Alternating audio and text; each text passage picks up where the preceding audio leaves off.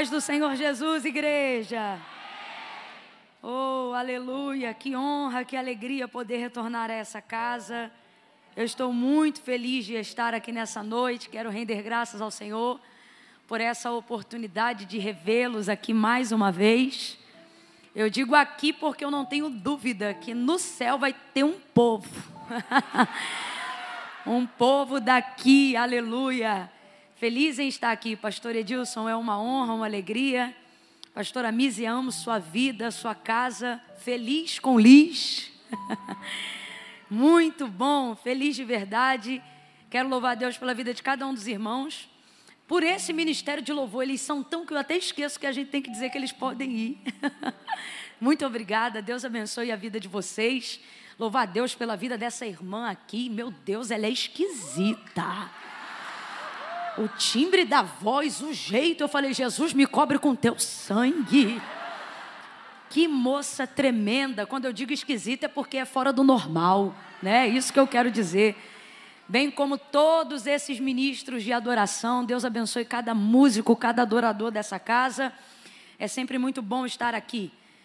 Quero louvar a Deus pela vida de Wagneide, aleluia. Gente, eu duvido que essa roupa fala português, não fala não ela é diferente. Quem entende que Deus levantou a vida da Wagneide, bem como o ministério que o Senhor tem confiado a ela, a fim de nos fazer entender a realeza do reino de Deus. Meu Deus do céu, quando eu olho para ti, eu lembro, eu digo, Deus me ama muito, é assim que Deus me quer. Oh, meu Deus, eu amo sua vida, viu? Mãe, me empresta aqui, eu esqueci esse material, eu quero anunciar eles para vocês antes da ministração da palavra, para que depois da leitura do texto sagrado, eu não mencione absolutamente mais nada a não ser tão somente aquilo que Deus confiou ao meu coração. Eu trago hoje aqui para vocês um lançamento muito bacana e muito leve, muito próprio até para o ambiente aqui dessa região. É uma malha de algodão bem levinha, um vestidinho top de manguinha franzida, bem acinturado, babado lá embaixo, mas não arrasta no chão. Por quê? Porque a ideia é você usar no dia a dia. Então tem verde, água, azul bebê e coral, tá bom? No final do culto, se vocês desejarem adquirir, o material vai estar todo lá onde é onde tem o café ou é onde tem o no hall. Me respeita. Vai estar no hall. Tá bom? Eu acho tão lindo, tem igreja que eu vou, dependendo da região interiorana, para os irmãos entenderem, eu digo assim, vai estar lá no nosso quintal. Mas aí quando você vem para verbo, você diz vai estar lá no hall. Rapaz, isso aqui é um mistério muito forte. Tem esse outro que vai aparecer no nosso site na primeira semana de março, mas hoje está aqui, sem frete, pegou, levou. é o pretinho básico, o nome dele é Vou ali e já volto. Sério, por quê? Você botou uma rasteirinha, tá pronta, botou um tênis, tá pronta, meteu uma bota, coloca um casaco, tá pronto. Depende do acessório que você vai usar. Você tá pronto, tá bom? Então tá aqui específico para as mulheres, com um bolsinho aqui em cima para levar a oferta para o culto todo prontinho numa malha que a gente chama de moletim. Por quê? Não chega a ser só uma viscolaicra, ela tem um outro revestimento. Para quê? Para não precisar usar forro, porque forro não é de Deus. A gente usa porque a transparência é menos de Deus ainda, mas não significa que a gente gosta. E tem aqui esse outro que é o queridinho delas, combina com vocês, né? O leão todo colorido nesse tubinho preto, colocou um tênisinho, vocês já sabem, derruba 10 anos em qualquer idade né? Então vão estar disponíveis lá. Minha mãe trouxe um aerosol, que é um álcool poderoso, ela sai desinfectando todo mundo, ela desinfecta até o ar, né? Vai ter maquininha de cartão. E quem me conhece sabe que a gente só usa esse tempo falando desse material, porque é uma das formas que nos últimos dois anos a gente tem conseguido, através desse material, contribuir monetariamente e significativamente em todo o território nacional, erradicando fome em alguns bairros, em algumas regiões, independente de credo, de raça, de religião, independente de qualquer outra coisa. A gente impacta a comunidade local e depois eles querem saber de onde veio esse impacto. E então a gente traz a ministração do Evangelho da Paz. Então, todas as vezes que você adquire qualquer um desses produtos, você entra com a gente no campo missionário. Norte, Nordeste, Sertão da Bahia, extremo norte do país, ribeirinhos dos Belém, de Belém do Pará, né? São algumas das bases missionárias que têm feito diferença em todo o Brasil, tá bom? Então vai estar tá lá no nosso Oh. Abra comigo a sua Bíblia no livro do Gênesis, capítulo de número 11. Há pouco tempo, muito pouco tempo, o Senhor ele tem confiado uma palavra ao meu coração profética para esses dias e em lugares específicos. E hoje, ao entrar aqui, na verdade, antes de chegar aqui, o Senhor já falava ao meu coração sobre isso, sobre esta palavra. Então, é uma palavra profética. Gente, essa água aqui já era minha antes, já era era alguém, alguém bebeu, você viu alguém beber? Você tem certeza disso? Rapaz, tá rolando uma pandemia aí, tu tá, tá ligado, né? Então tá bom. É... E Deus tem confiado essa palavra ao meu coração como verdade profética para essa noite. Gênesis capítulo 11, quem achou, diga amém. amém. Agora vá dando um glória aí para eu molhar a boca. Eu vim de longe, estou com sede, não me iluda, me deixe beber um pouquinho de água.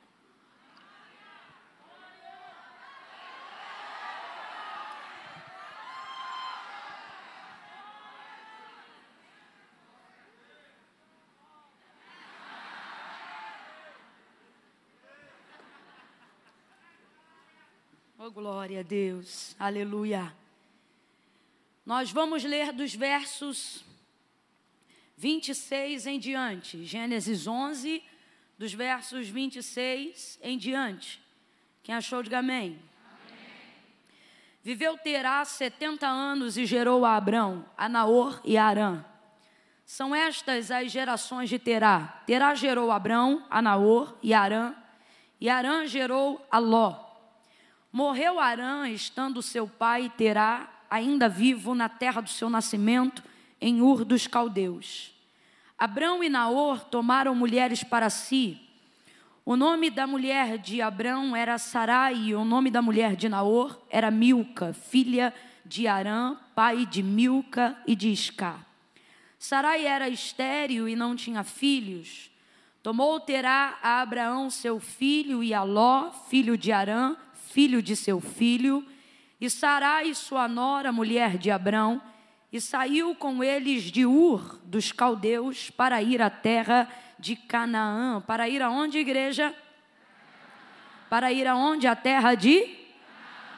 Mas quando chegaram a Arã, habitaram ali. E foram os dias de Terá, 205 anos, e morreu Terá em Arã. Verso 1 do capítulo 12. Ora, o Senhor disse a Abrão: Sai da tua terra, da tua parentela e da casa de teu pai, para a terra em que eu te mostrarei. Farei de ti uma grande nação, e te abençoarei e engrandecerei o nome, e tu serás uma bênção.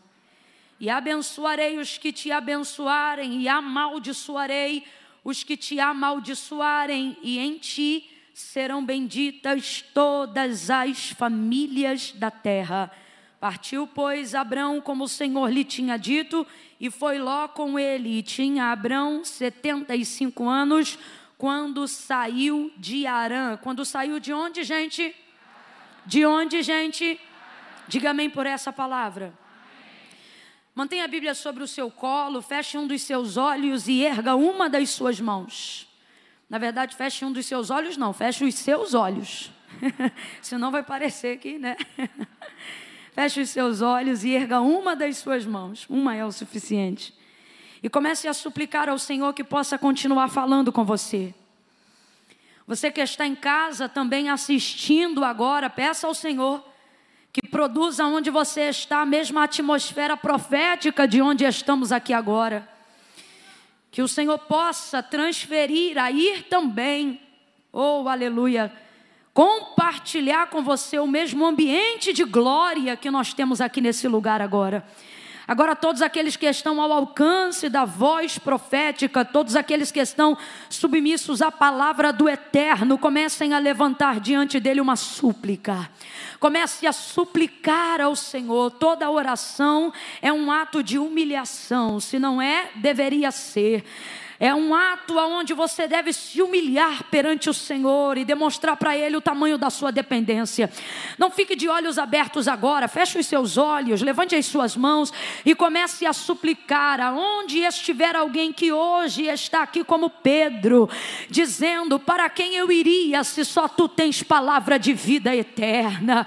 Oh, suplique agora que Ele possa te dar um entendimento perfeito, que Ele possa falar a sua alma, falar o seu espírito, comece a orar, comece a orar, comece a suplicar, comece a dizer o quanto você precisa ouvir dele uma palavra, o quanto a palavra dele tem poder de acalmar a sua alma, de te dar uma direção, de te tirar do mar das dúvidas, o quanto a palavra dele tem o poder de remover os alicerces do medo. Oh, comece a pedir a ele agora que me use, comece a pedir a ele agora que manifeste tão somente a sua glória glória e o poder da Sua palavra. Pai, no nome de Jesus, eu oro agora com a tua igreja.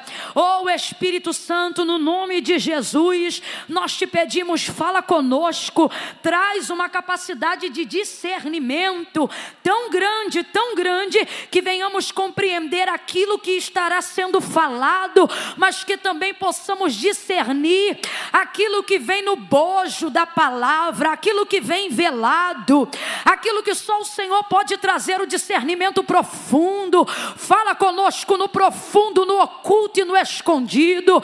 Enquanto a tua palavra estiver sendo ministrada, cumpre o que tu disseste que faria quando me chamaste ao santo ministério da palavra, dizendo que vidas seriam libertas, que demônios iriam bater em retirada, ou que a tua glória se manifestaria para erguer profetas, para levantar ministérios, para trazer direção. Vai tirando da sepultura os mortos, ou oh, vai entrando em áreas aonde estamos enfermos, aonde, Senhor, houver alguém ao alcance da nossa voz, ao alcance da tua palavra e ao alcance da fé que depositamos em ti, oh, alcance essa pessoa tirando do leito, abrindo cárcere, jogando por terra o cativeiro, repreendendo a depressão, a síndrome do pânico, vai jogando por terra, a síndrome do pensamento acelerado, vai passando em revista e começa a nos fazer provar a plenitude verdadeira de dentro para fora.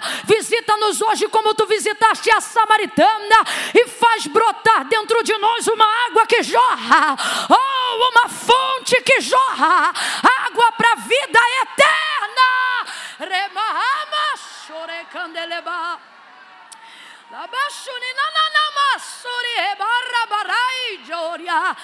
Visita os lares, visita as famílias e fala conosco, fala. Fala porque quando tu fala o mal se cala.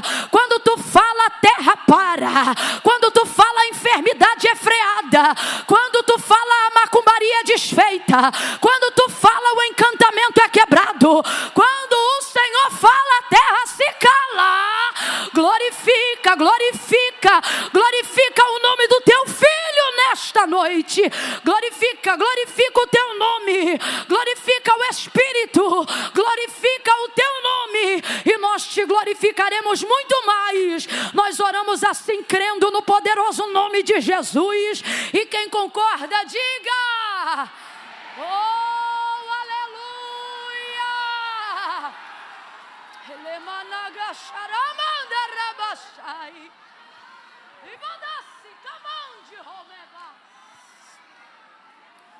Oh, Ele está aqui, Ele está aqui. Ah, Oramanda Gaijo, Rebara Vasuri Rebas. Aleluia. Aleluia. Eu vou contar de um a três, e quando eu disser três, eu gostaria que você compartilhasse uma palavra que determina o rumo profético daquilo que Deus nos confiou como verdade para essa noite. Quem me ouve, diga amém. Quando eu disser três, você vai olhar para a pessoa que está ao seu lado e vai dizer para ela desse jeito: você vai dizer, você vai muito mais além. Amém? Essa é uma palavra de ordem, é uma palavra profética, é a palavra que o Espírito Santo de Deus tem soprado no meu coração para esses dias e para esse tempo. É uma noite de alinhamento. Oh, aleluia. Quando eu disser três, você vai liberar essa palavra com fé. Amém? No 3, você vai declarar esta verdade. Isto não é uma frase de efeito, isso não é um achismo, é uma confirmação do eterno. Quando eu disser 3, você vai dizer: você vai muito mais além. É um, é dois, é três. Diga. Vai para o outro vizinho agora, repita, vai. Você vai muito muito mais além. Oh, aleluia!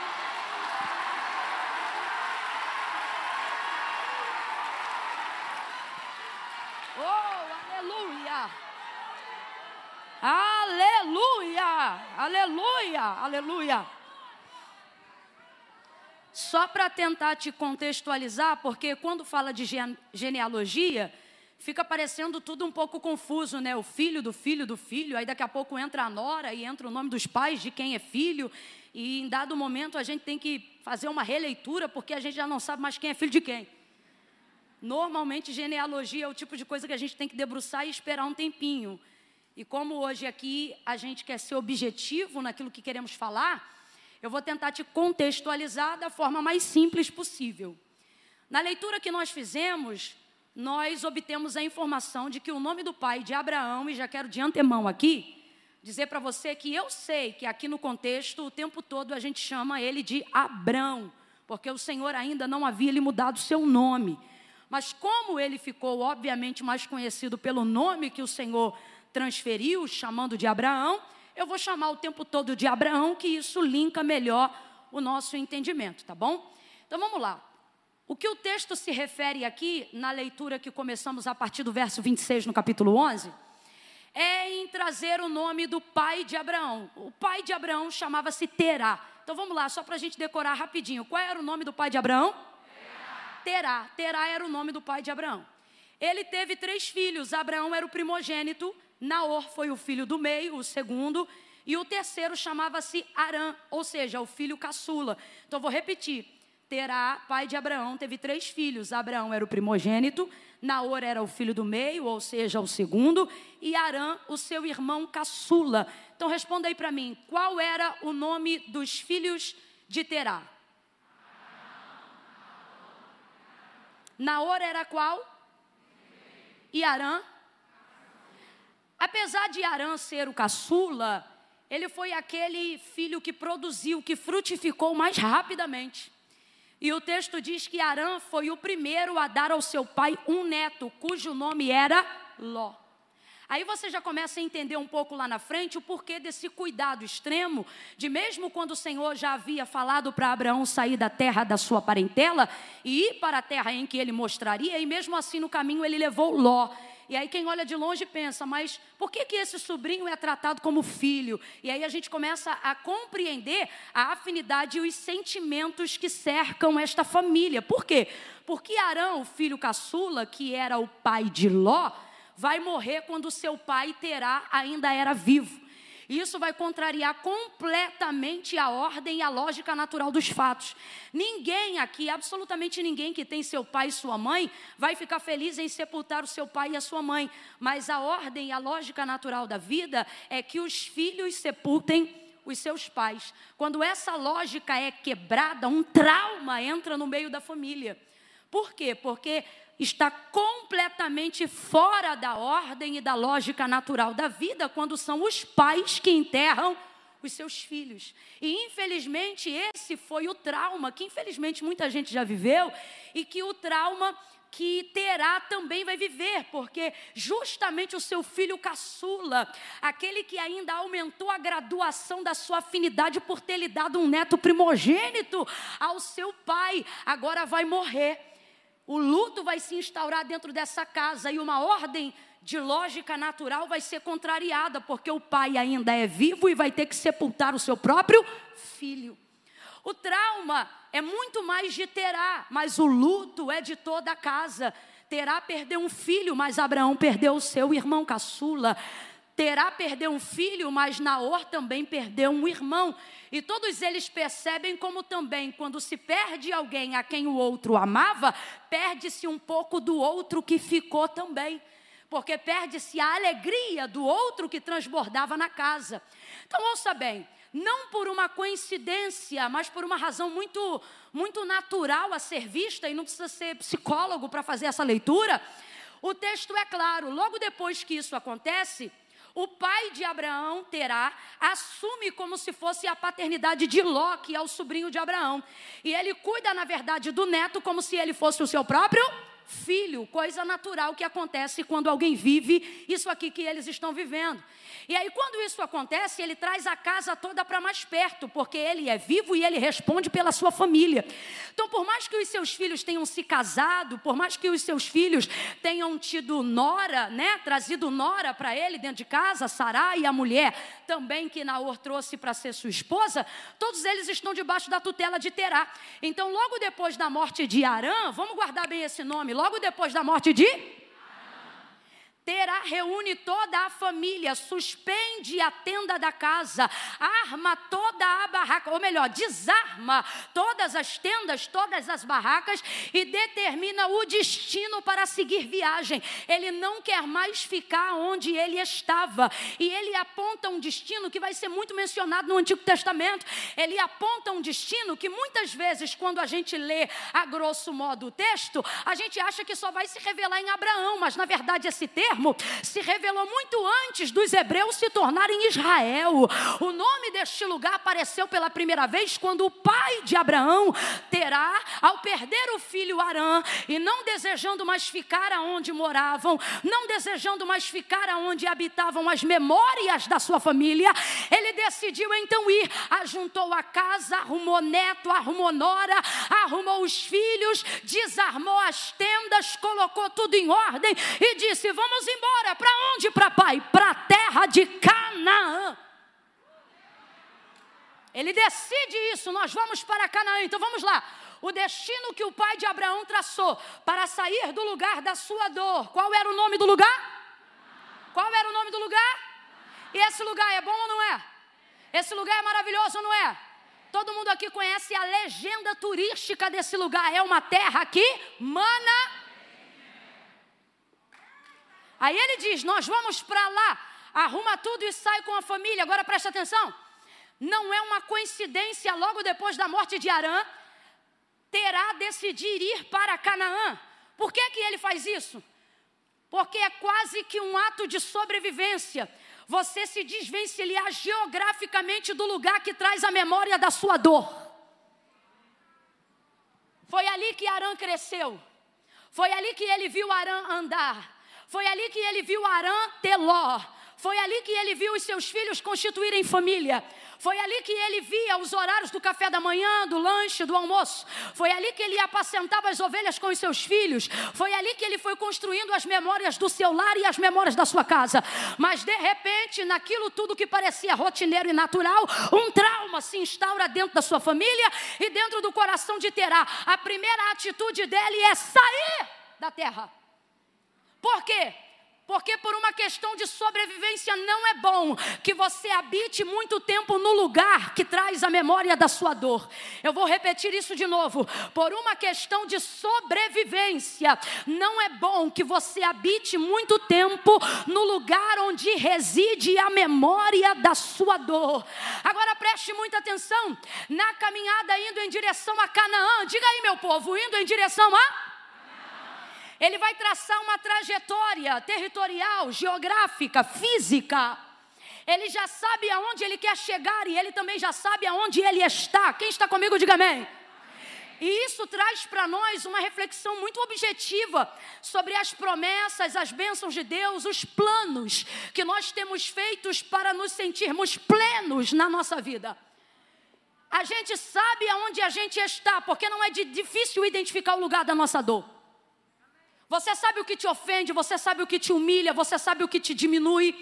Você sabe quais são as fotografias que te fazem chorar, quais são as pessoas que te inquietam a alma, quais são os ambientes que te fazem sentir desconfortável. Não é difícil identificar o lugar que você está. Agora, se eu perguntasse aqui quais são os seus planos e as suas projeções para o futuro, principalmente para aqueles que já servem ao Senhor, não é difícil, não é difícil para nós conseguirmos estabelecer o lugar do nosso sonho, conseguirmos vislumbrar o lugar que nós queremos chegar. Tem gente aqui que sabe do que eu estou falando, ele não tem dinheiro para fazer a faculdade, mas se eu perguntar que faculdade você gostaria de fazer, ele já sabe qual, mesmo não tendo dinheiro para fazer a faculdade. Porque não é difícil você vislumbrar o lugar que você quer chegar. Se eu chegasse aqui agora e perguntasse para uma moça solteira se ela consegue vislumbrar o tipo de família que ela quer formar, ela vai dar até a cor dos olhos do camarada, mesmo que esse homem ainda não exista na realidade dela. Por quê? Porque ela sabe aonde ela está e numa perspectiva de futuro ela também sabe aonde ela quer chegar. Então preste atenção, se definirmos aqui que 80% das pessoas que estão aqui, eu vou um pouco mais além, 90%, incluindo todos os nossos irmãos que estão acompanhando ao vivo agora. Se eu dissesse para você, você sabe identificar o lugar da sua dor, você não teria dificuldade de fazer isso, porque é instintivo. E se eu dissesse, você sabe aonde você quer chegar? Eu não lhe perguntaria como, eu lhe perguntaria se você sabe, mesmo não tendo dinheiro, você sabe quando quer dirigir um carro, mesmo não tendo dinheiro, você tem desejo de fazer uma autoescola. Você ainda não tem dinheiro nem para comprar bicicleta, mas já se imagina com a mão no volante.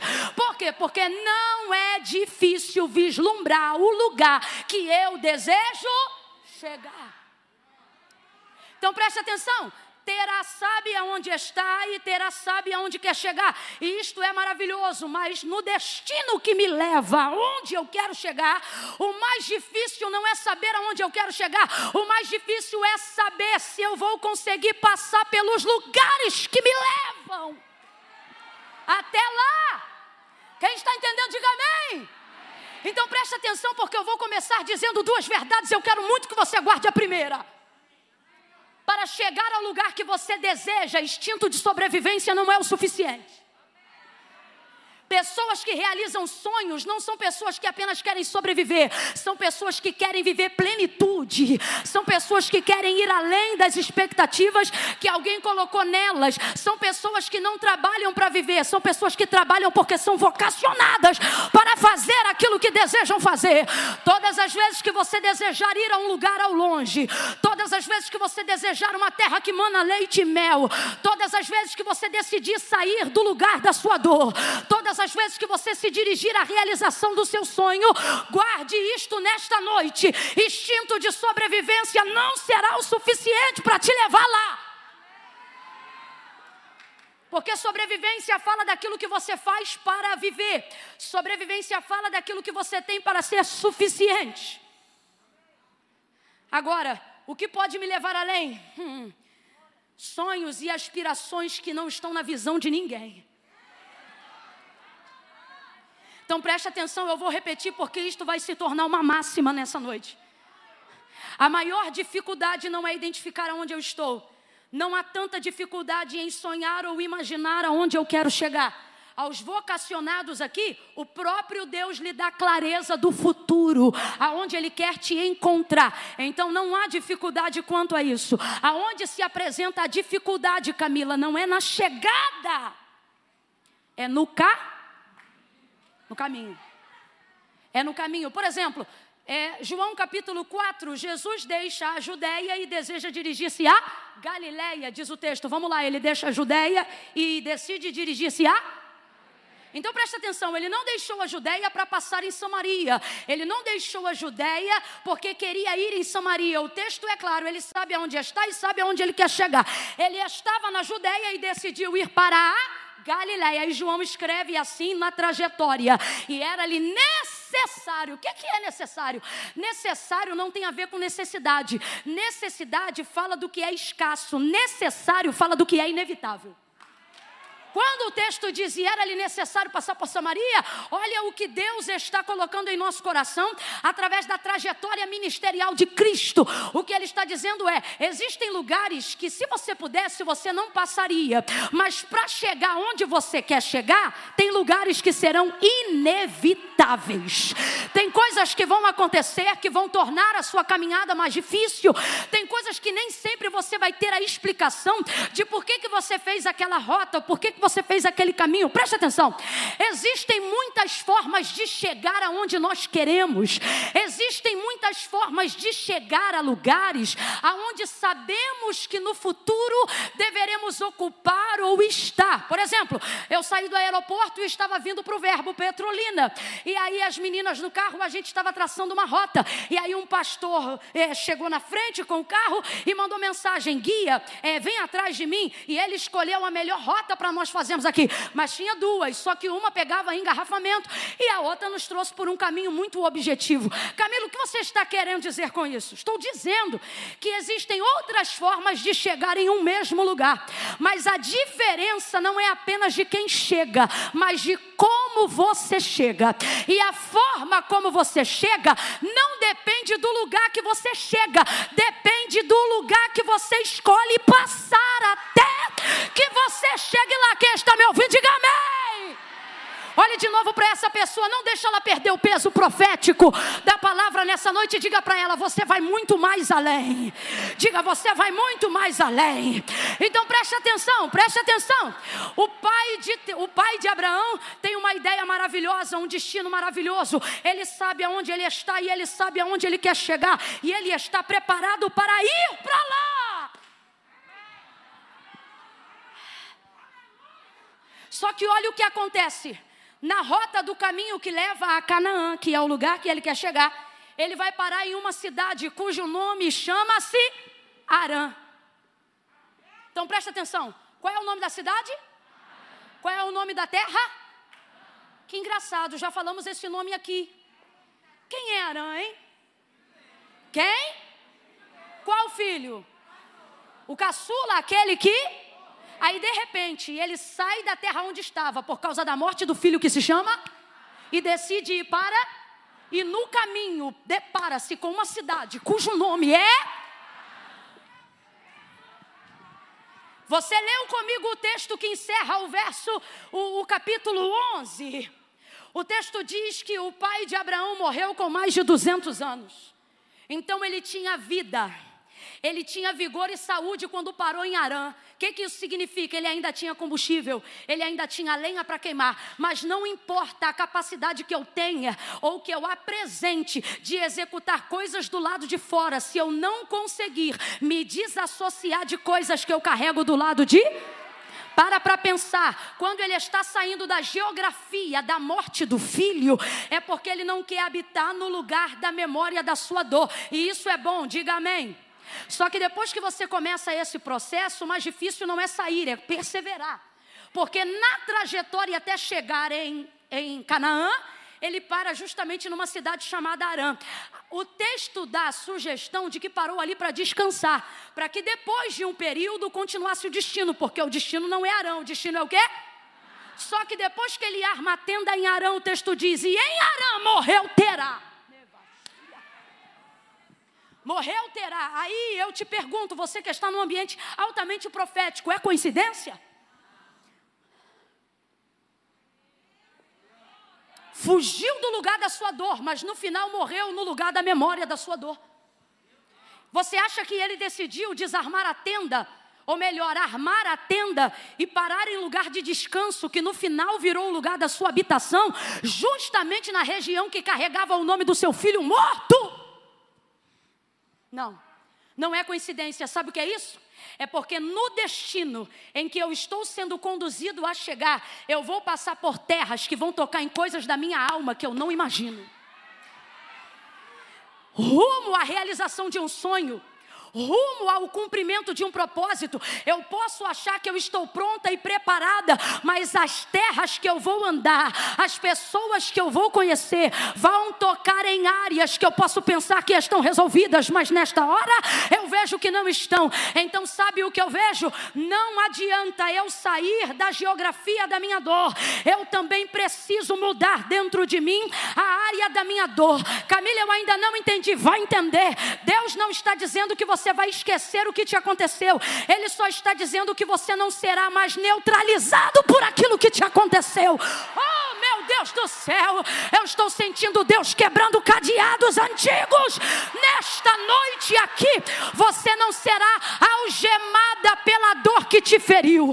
Você não, não será algemado e aprisionado pelo luto que você viveu. Deus me trouxe hoje aqui não para pregar para Terá, porque Terá já morreu. Deus me trouxe aqui para pregar para a descendência de Abraão. E sabe o que ele está dizendo? Você vai aonde seus pais não foram. Você vai além de onde as pessoas projetaram os lugares que elas queriam chegar. Você vai pisar em terra e em territórios aonde outros foram diriam: Eu tentei. Deus está dizendo: Você vai chegar lá e vai dizer: Eu consegui. A dor que matou meu pai não me matou. A ferida que feriu meu irmão não me feriu. Levante a sua mão, eu estou sentindo de Deus autoridade aqui. Cadeados e algemas do seu passado não vão mais prender o seu futuro. Te prepara, Abraão. Você vai a Canaã. Você vai a Canaã.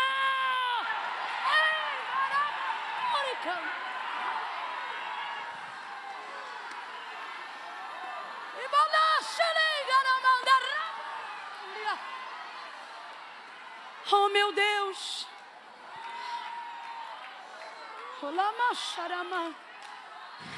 Pela terceira vez nessa noite, diga para alguém: você vai muito mais além. Diga, diga, muito mais além. Muito mais além.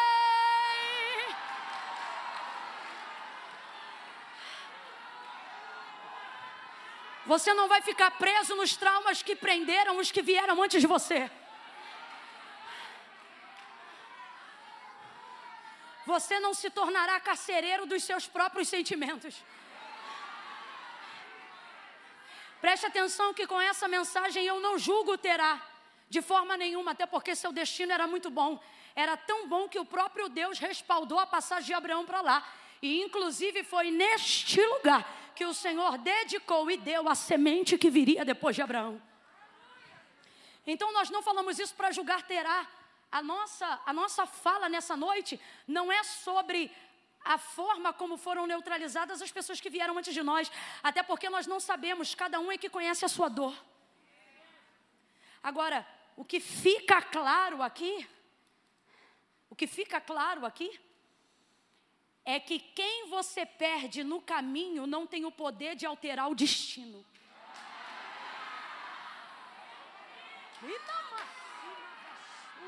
Vai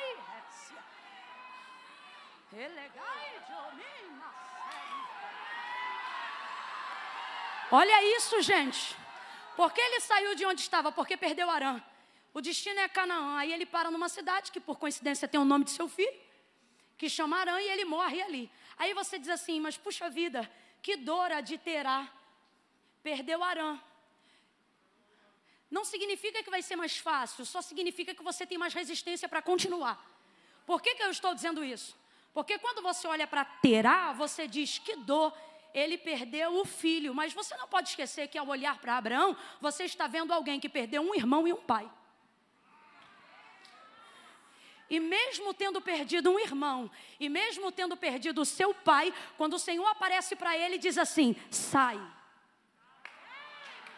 Meu Deus. A primeira expressão de Deus a Abraão, quando lhe aparece, sendo seu nome ainda Abraão, em Gênesis 12, se manifesta no caráter do verbo imperativo. Olha isso. Não disse shalom, não disse paz, ele apareceu e disse: Abraão, sai. Então a primeira palavra de Deus em direção a Abraão é sai. A primeira palavra de Deus em direção a Abraão é sai. Quando nós estamos no lugar da nossa dor, na memória da nossa dor, sendo cativeiros da no... cativos da nossa dor, tudo o que a gente quer é que Deus nos tire de lá, sim ou não? Só que quando a dor é sua, quem decide se sai dela ou não é você. Eu não estou dizendo que o, o que falo, falo com imprudência.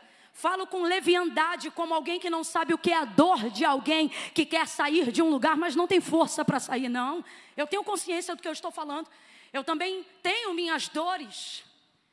E quando você está no lugar da sua dor, você não quer uma saída, você quer um resgate.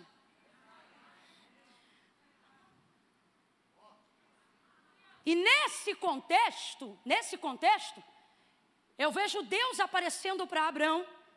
E ao invés de dar primeiro a direção, porque no lugar da nossa dor, tudo que a gente quer é uma direção. Diz para onde eu vou, diz o que eu faço. E é complicado porque Deus não diz nem para onde você vai, nem o que você deve fazer. Ele só libera a palavra de onde você não deve estar. E aí a primeira coisa que Deus diz a Abraão é: sai. Sai. Agora vamos aqui analisar como é que isso funciona na realidade da nossa vida. A gente quer de Deus um vai, a gente não quer de Deus um sai. A gente quer um vai, diz o que, diz para onde eu vou, diz aonde está o socorro, diz aonde está a minha realização. A gente quer que Deus chegue para nos dar um vai. A nossa oração não é de sai, a nossa oração é Deus, me diz aí, aonde está o vai. Aí de repente Deus chega e diz: primeiro sai. Rapaz, isso é muito complicado, volto a dizer, porque no lugar da sua dor, tudo que você quer é um vai e não um sai. É como se a gente fizesse assim: Deus, me dê um vai, e Deus diga: primeiro sai. Você diz assim: olha, se Deus me disser para onde eu vou, eu saio. E Deus está dizendo: se você sair, eu digo. Lembra de Elias na caverna? Quem lembra de Elias na caverna? Eita, que ele estava vivendo dias difíceis, ele estava vivendo dias de memória de dor, dias onde você não se acha melhor do que os seus pais, dias onde você acha que não vai além da onde eles foram, dias onde você olha para o teu sangue, para a tua escolaridade, para o limbo de onde a sua família veio, e você diz: não é possível, vai ver o que eu estou vivendo e a ilusão de que eu seria, mas na verdade, olha de quem eu sou filho, olha de onde eu vim. Não tem como. Elias está vivendo esses dias. Como é que você sabe, Camila?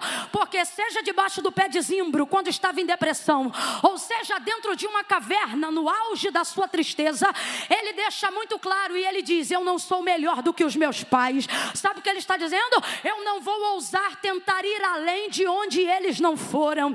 E ele está ali deprimido dentro da caverna. E no coração de Elias, eu não tenho dúvida, ele sente o que qualquer um um de nós sente. Se Deus me conhece, Deus vai entrar aqui e me tirar daqui. Vai me tirar do lugar da minha dor, vai me tirar do limbo da minha depressão. Só que no lugar da minha dor, Deus não vem com um vai, Deus primeiro vem com um Aí passa terremoto, Elias diz, ele não está no terremoto. Passa fogo, ele diz, ele não está no fogo. Passa um vento que fende as pedras e ele também não está fendendo as pedras. De repente, uma voz mansa e delicada, mas com uma palavra dura e contundente. Antes de dizer para ele, vai, porque Deus tinha uma direção para o ministério de Elias. Mas antes de Deus dizer, vai, a primeira coisa, quando chega no monte da caverna onde Elias se escondia foi o que? Sai desta caverna e põe-te de pé neste monte, e eu falarei contigo. Seja profeta de Deus para alguém e diga para essa pessoa: sai primeiro, que a direção vem depois. Sai primeiro, que a direção vem depois. Diga para sua dor: você não me domina mais, você não vai neutralizar mais as minhas decisões. Primeira palavra de Deus em direção a Abraão é sai. Então olha isso. Quando você demonstra a Deus subordinação, Deus se mostra para você te dando direção. Isso não significa que não vai doer mais, isso só significa que doendo ou não, você está disposto a decidir.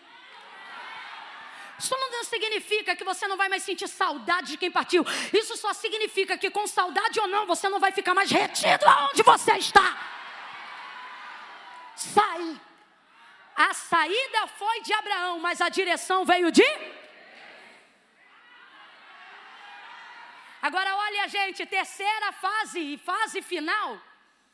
O Senhor então diz a Abraão: sai da tua terra, sai da tua terra, sai da tua. Vamos lá? Sai da? Sai da? Significa que a terra que ele está pertence a quem? A ele sai da tua terra. Agora, olha a proposta que Deus está fazendo a Abraão. Olha isso. Eu quero que você imagine agora aquele financiamento de 30 anos. Quando você quer comprar uma casa, não vou nem entrar no carro, na parcela de 60, vou falar da casa. Vamos falar de anos.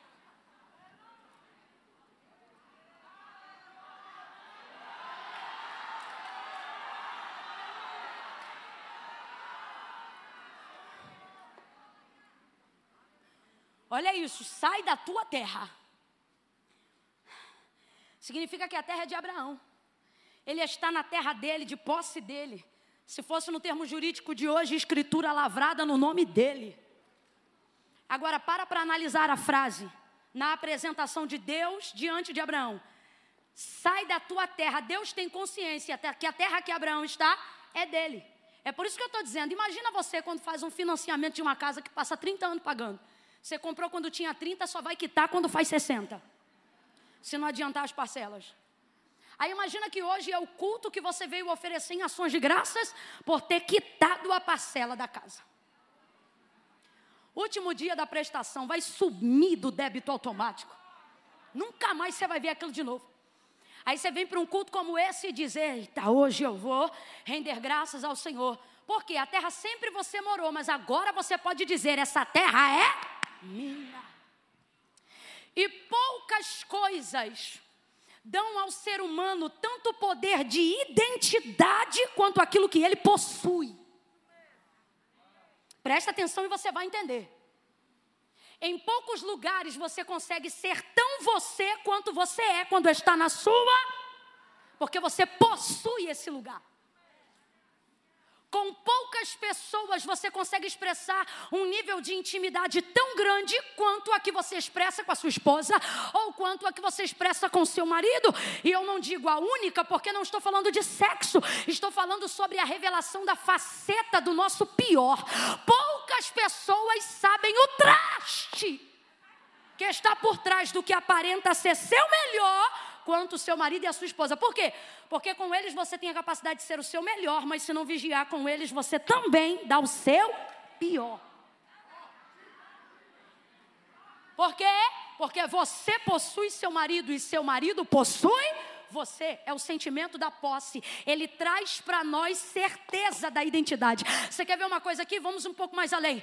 Você pode ver uma mulher apresentando seus parentes. Para cada um ela vai dar um nome. Mas, por exemplo, se ela tiver filhos, ela nunca apresenta os filhos com nome. É os outros que tem que perguntar qual é o nome. Porque ela tem tanta posse, aquilo que ela tem, ela possui, que quando um pai e uma mãe apresentam um filho, eles não dizem aqui o Carlinhos, eles dizem aqui meu filho. Não, é sério, já parou para pensar? Você não vê um pai dizendo, você não vai ver Miss é, é, é, apresentando Liz dizendo, está aqui a Liz? Não, está aqui minha filha. Sim ou não? Quando alguém chega para minha mãe, a minha mãe diz, ela hoje mesmo, eu passei para tomar café num hotel que a gente passou rapidinho, antes de vir para cá, e aí quando eu estou entrando, o rapaz disse assim, a sua mãe, eu falei, como é que você sabe que é minha mãe? Ele disse, não, ela passou aqui, ainda não tinha o número do quarto. Ela disse, eu estou aqui com minha filha. Ou seja, podia ser qualquer uma, porque não tem nome. Mas é o sentimento da posse. Quem está entendendo, diga amém. Então preste atenção. Normalmente aquilo que eu possuo tende a me dar certeza da identidade de quem eu sou. Olha o que Deus está pedindo para Abraão e você vai perceber que aquilo que Abraão vai dar para Deus é muito mais do que terra.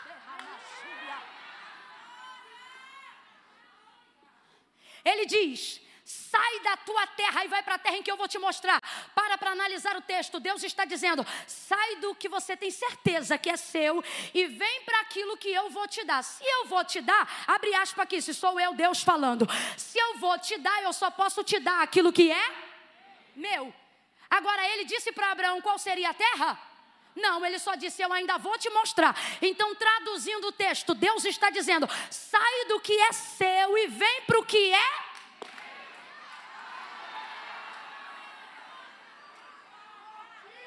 Um meu que Abraão ainda nem sabe o que é. Presta atenção. A questão aqui é que Abraão não está abrindo mão de uma coisa apenas para ir para outra. Abraão está abrindo mão de uma coisa por outra que ele ainda não sabe o que é. Mas mesmo assim ele abre, porque ele acredita que quem está falando com ele dá certeza de que será. Mas será o que? Eu não sei, mas que será? Será! e ele larga a terra dele. Olha o que, que Deus está fazendo. Meu filho, se você conseguir abrir mão do que é, você vai experimentar o que é e o que é seu, Senhor? Vamos aqui com base no que disse o salmista: Do Senhor é a terra, a sua plenitude, o mundo e aqueles que nele habitam. Você, quando se apega demais a uma terra, a uma pessoa, porque você acredita que a possui, não é problema. O problema é quando Deus manda você desapegar, e aí então você descobre que na verdade não é você que possui aquilo, é aquilo que possui porque Abraão é Abraão. Porque de fato a terra, ele possuía ela, mas ela nunca possuiu ele. Agora olhe para isso aqui, gente. Deus vai trazer um legado sobrenatural sobre a vida de Abraão.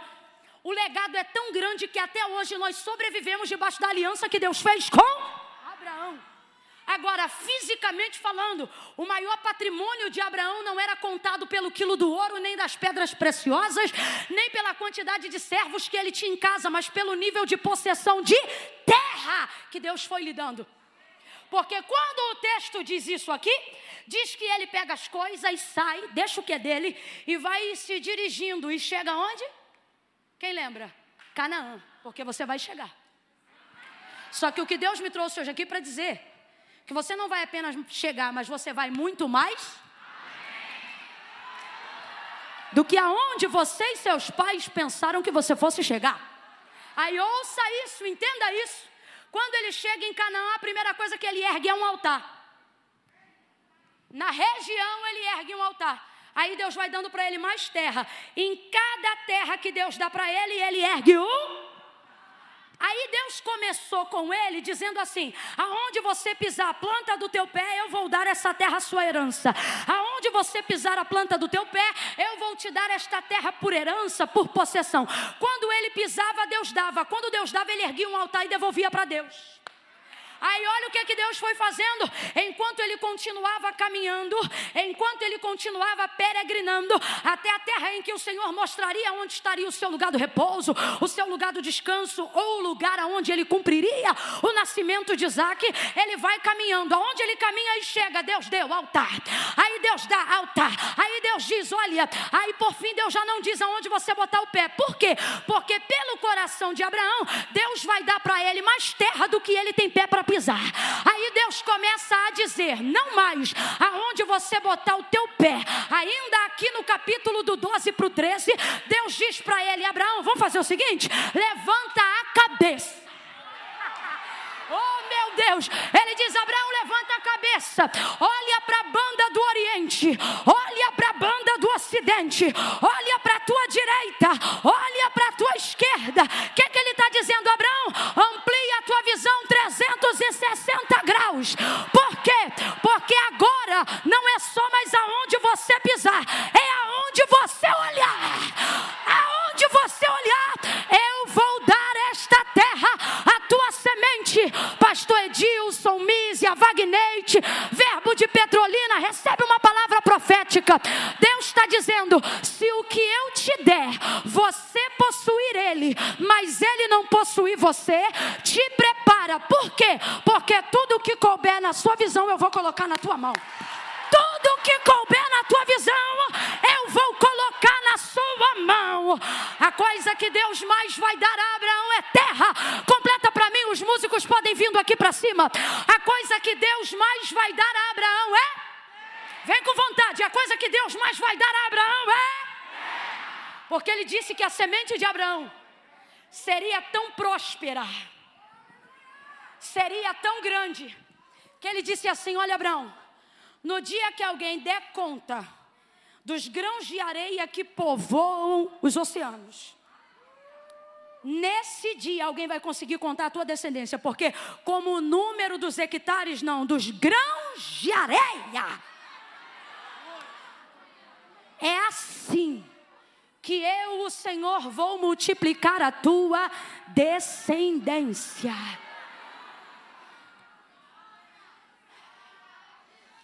Deus tem falado comigo esses dias e eu quero compartilhar isso porque sei que não é de mim, mas é coisa que vem de Deus.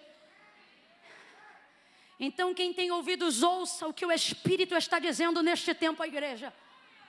Ele está dizendo: se tudo que eu te der, você for senhor de possuir e não deixar isto possuir você,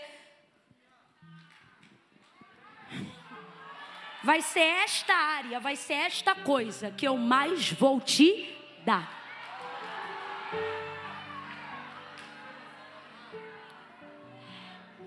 Não foi à toa que o que Deus mais deu a Abraão foi terra. Por quê? Porque aonde Deus dava, ele não ficava. E por que não? Porque ele peregrinava.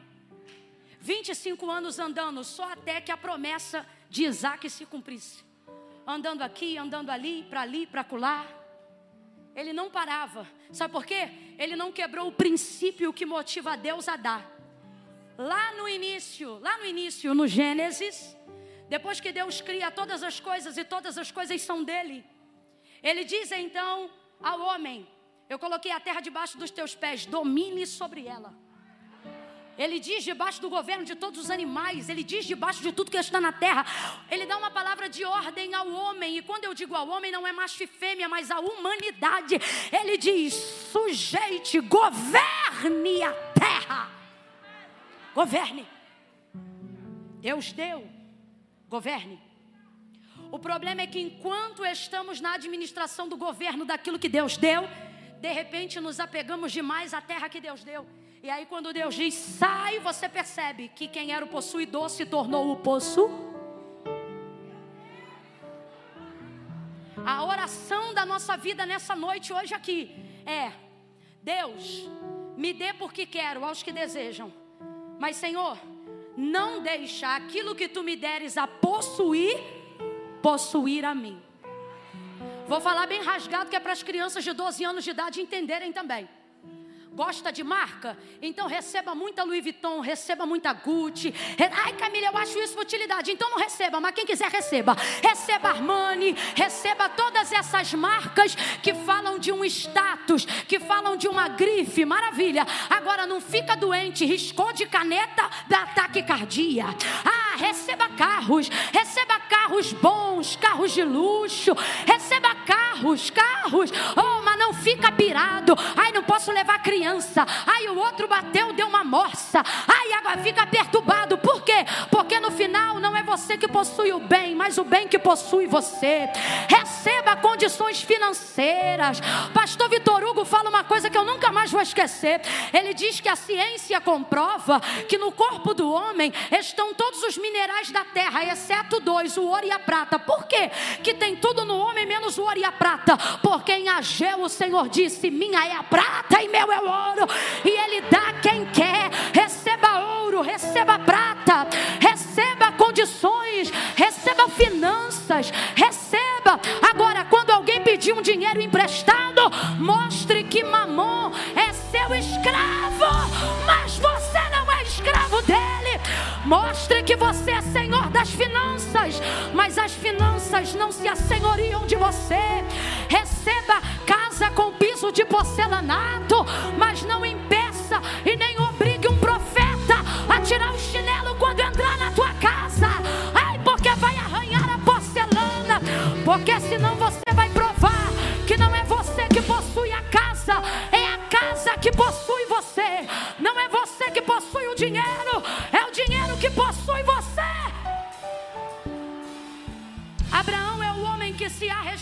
no Antigo Testamento o homem mais rico mediante a fé. E isso se dá sem a gente contabilizar Jó, porque não se sabe a sua classificação temporal. Por que, que isso aconteceu com Abraão? Por que, que o que mais Deus dá para Abraão é terra? Porque Abraão pode possuir a terra, porque toda a terra que Deus dá não tem o poder de possuir ele.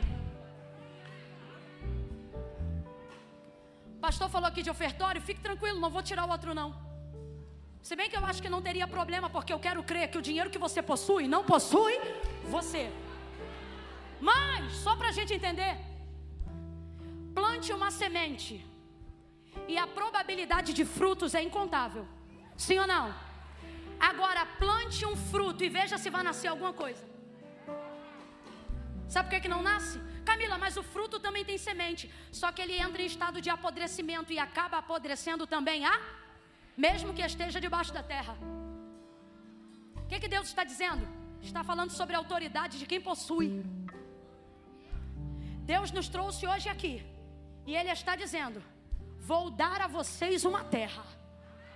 Mas não deixe essa terra possuir vocês. É vocês que vão possuir a terra. Eu quero terminar aqui fazendo a leitura do verso 9, se não me engano, do capítulo 12. É isso mesmo. O texto encerra no capítulo dessa narrativa, no verso 9 do capítulo 12, dizendo assim: Depois continuou Abraão o seu caminho, seguindo sempre. O texto não diz assim, e Abraão chegou, mas o texto termina esse contexto dizendo assim: depois. Abraão, pastor Edilson, não é aquele que diz assim: depois disso eu paro, depois disso eu descanso.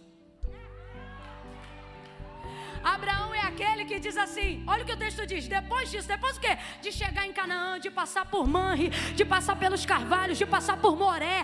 Ele já passou uma série de terras, mas olha o que ele está dizendo: depois dessa eu paro, não, depois dessa eu me aposento. Olha o que, que o texto diz, e depois disto, depois de peregrinar, depois de andar, depois de conquistar, depois de obter, depois de possuir. O texto diz, e é só o capítulo 12. O texto diz, e Abraão depois disso continuou. Tem gente que depois de algo vai parar.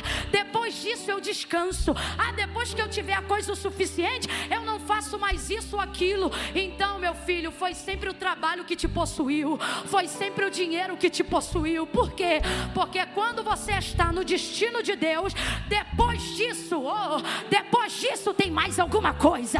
Depois disso tem mais uma novidade. Depois disso tem mais uma porta. Depois depois disso tem mais um milagre. E aí o texto diz assim: E Abraão continuou sempre. Estenda a mão mais alto que você puder. Eu vou contar de um a três. Quando eu disser três, você vai dizer comigo sempre. Amém? Camilo, o que, que esse sempre vai significar?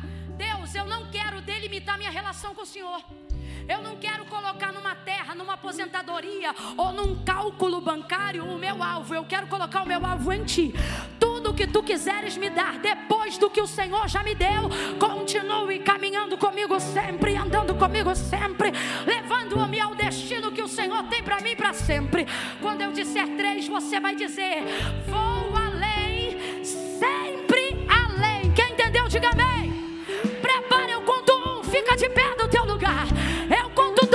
Levante as duas mãos para o céu.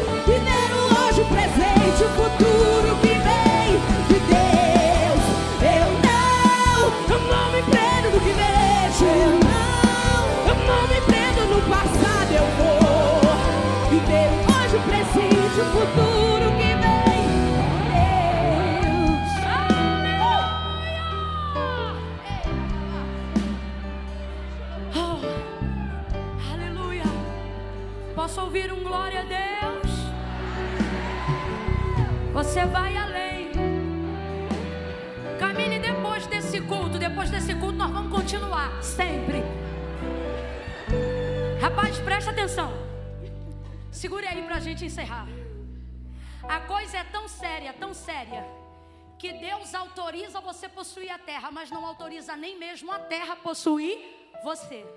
A coisa é tão séria que a Bíblia diz que aqueles que morreram em Cristo, ou seja, passam a serem possuídos por Cristo. Ele diz naquele grande dia. Os que morrerem em Cristo, olha o que ele diz: ressuscitarão primeiro. Depois nós, os que ficamos. E o que, que vai acontecer? Aonde tiver minério de terra, Aonde tiver carnalidade, corruptibilidade, o texto diz que enquanto nós subimos para nos encontrarmos com Ele nos ares, o nosso corpo será revestido de corruptibilidade. Meu irmão, eu quero também, quero Gucci, quero Yves Saint Laurent, quero esse negócio tudo bom, mas naquele grande dia eu vou ter o céu e essas coisas não me terão. Presta atenção. Quem é apegado à terra vai ficar na terra. Porque o inferno segundo o relato do Apocalipse, é um lugar geograficamente falando embaixo da terra. Quem se apegou à terra, vai morar na terra, vai viver na terra. Mas não é essa terra que está aqui, não. Agora, aqueles que são nova criatura em Cristo, o texto diz: olha o que, que vai acontecer, o que a Bíblia diz. Irmão, quem crê, glorifica, mas quem não crê, coma menos. Porque o que o texto diz é que esse pé vai contrariar a lei da gravidade e vai começar a subir. Vai subir.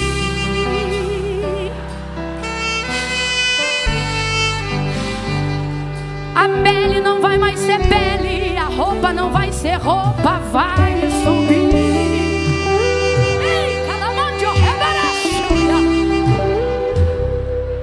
não vai mais ficar aqui na terra. E todos nós vamos ouvir: Vinde benditos de meu, possuir a terra.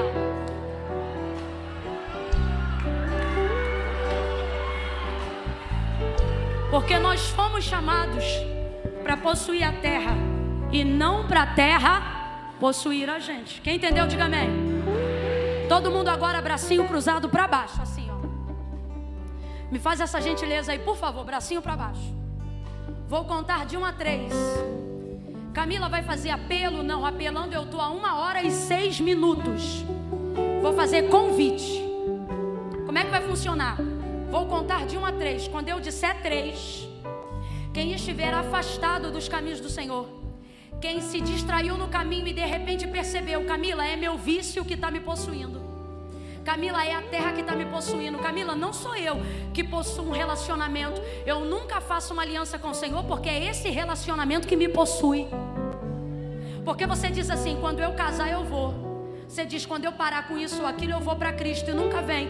E não é porque você não quer, é porque o próprio Jesus disse assim: sem mim nada podeis fazer. Lembra quando eu disse que o problema não é saber aonde eu estou e nem para onde eu vou, mas o caminho que eu percorro até chegar lá? Muitas vezes eu não chego aonde Deus quer que eu chegue, porque a única forma de chegar é em Cristo. E o que, que Jesus disse? Eu sou o caminho. Então, quando eu disser três, quem nessa noite chegou à compreensão de que Jesus é o único caminho para te fazer chegar a este lugar e para te levar para morar no céu, no três, só vai levantar a mão quem está afastado, quem se distraiu Camila, eu venho à igreja, eu sou ofertante, eu sei que você até ama ao Senhor, mas na hora de entregar a vida para Cristo, você diz: hoje não. Depois que eu me consertar, eu vou. E você nunca te conserta, não é porque você quer, mas é porque o próprio Cristo disse: sem mim, nada podeis fazer. Aí você diz assim: depois que eu fizer isso, ou depois que eu fizer aquilo. Não. Primeiro o reino dos céus e a sua justiça. E depois essas coisas serão acrescentadas. Quem está entendendo, diga amém. Meu problema era o baile. Aí eu dizia assim: quando eu parar de ir para o baile, eu vou para Cristo. Quando eu parar de ir para o baile, eu vou para Cristo. O baile era no sábado, o culto era no domingo. No sábado eu ia para o baile, no domingo eu ia para o culto. E aquilo me martirizava. Aí na hora do convite eu dizia assim: quando eu largar o baile, eu vou para Cristo. Quando eu largar o baile, eu vou para Cristo. Aí um dia eu ouvi uma voz dizendo assim: quando tu vier para Cristo, tu consegue largar o baile. Aí nesse dia eu fui e vivi essa verdade. Ah, Camila, eu sei que sou eu, mas eu não vou me manifestar, não, porque Deus sabe. Sabe, mas não concorda, porque não foi Camila, não foi religião, não foi verbo da vida, foi Jesus que disse: Aquele que me confessar diante dos homens, eu também o confessarei diante do meu Pai que está no céu. Olha o que ele disse. Mas aquele que se envergonhar, sabe o que isso mostra? Na maioria das vezes, nós não fazemos com Deus uma aliança, não porque não amamos, mas porque sentimos vergonha de declarar essa verdade, visto a vida que vivemos. Aí você diz assim: quando eu parar de fumar, eu vou. Pois eu digo: vem você hoje e o teu maço de cigarro. Não, Camila, meu problema é mais sério. Eu tô com 8 gramas de um bagulho aqui que eu vou usar ainda hoje. Vem você, tuas 8 gramas. E se o fornecedor tiver aí, pergunta se ele quer vir também. Porque Jesus não disse se arruma e vem. Ele disse: Vinde a mim, todos vós que estáis cansados, oprimidos, sobrecarregados. E sabe o que é lindo? Ele não disse: Eu te julgarei. Ele disse: Não, eu te aliviarei. Todo mundo, amarra a mão aí. Ninguém dá glória com a mão estendida agora. Mãozinha amarrada. Crente avivado é um problema. Nessa hora, vai, amarra a mão. No 3, só vai levantar a mão. Camila, sou eu, estou afastado. Camila, sou eu, é comigo que Deus está falando. E nós vamos orar por você agora. Eu conto um. Igreja, comece a orar agora. Ore ao Espírito, diga Espírito Santo, em nome de Jesus. Se tiver alguém hoje aqui que precisa reconhecer, toca nele agora, visita ela agora. Eu conto dois. Acende as luzes da nave para mim, para eu conseguir enxergar as pessoas que vão fazer essa decisão agora. Dois e meio. Camila, sou eu. Eu sei que sou eu. Enquanto você pregava, eu sei que sou eu. Preciso hoje fazer uma decisão ao lado do Senhor. 2 e 45, continue orando, igreja. Camila, sou eu. É você? Três, levante a mão e eu quero saber aonde você está. Fica de mão estendida. Não aplauda agora, gente, para eu não me perder. Mão estendida, fica com a mãozinha lá no alto. Camila, sou eu. Sou eu.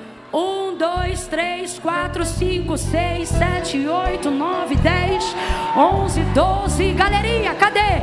Treze, 14, quinze, quinze, quinze, quinze. Se tem o dezesseis, que dezesseis.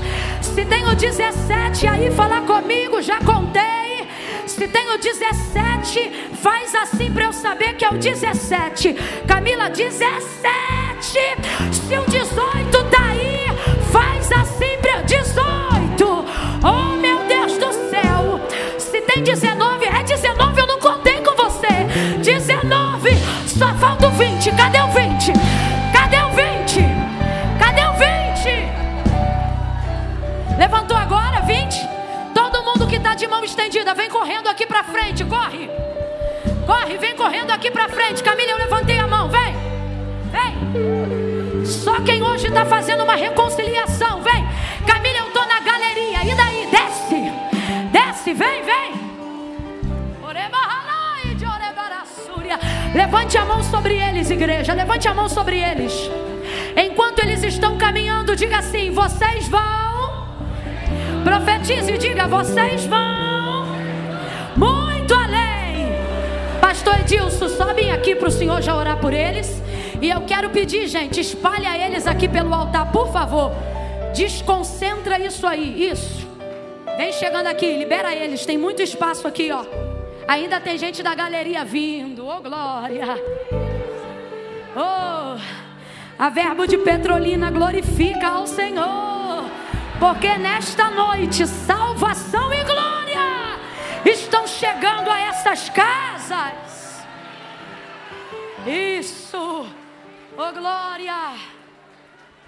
Estende a mão aí para eles. Está chegando, e está chegando, e está chegando. Irmãos, eu só começo a contagem, eu não termino. Por quê? Porque não tem como terminar. Eu estava na minha igreja ontem, contei 31, chegaram 54. É por isso que eu não conto.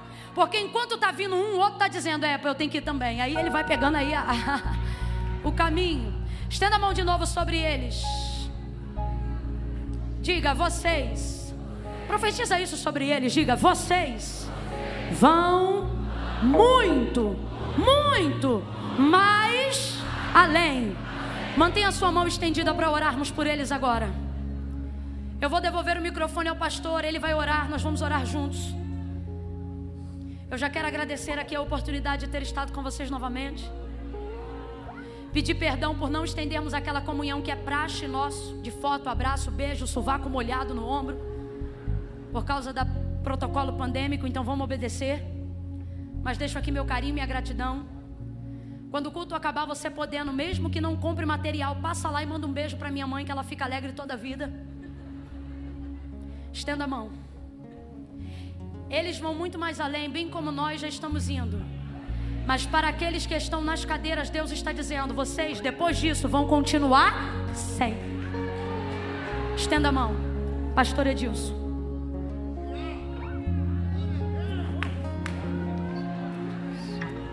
Aleluia.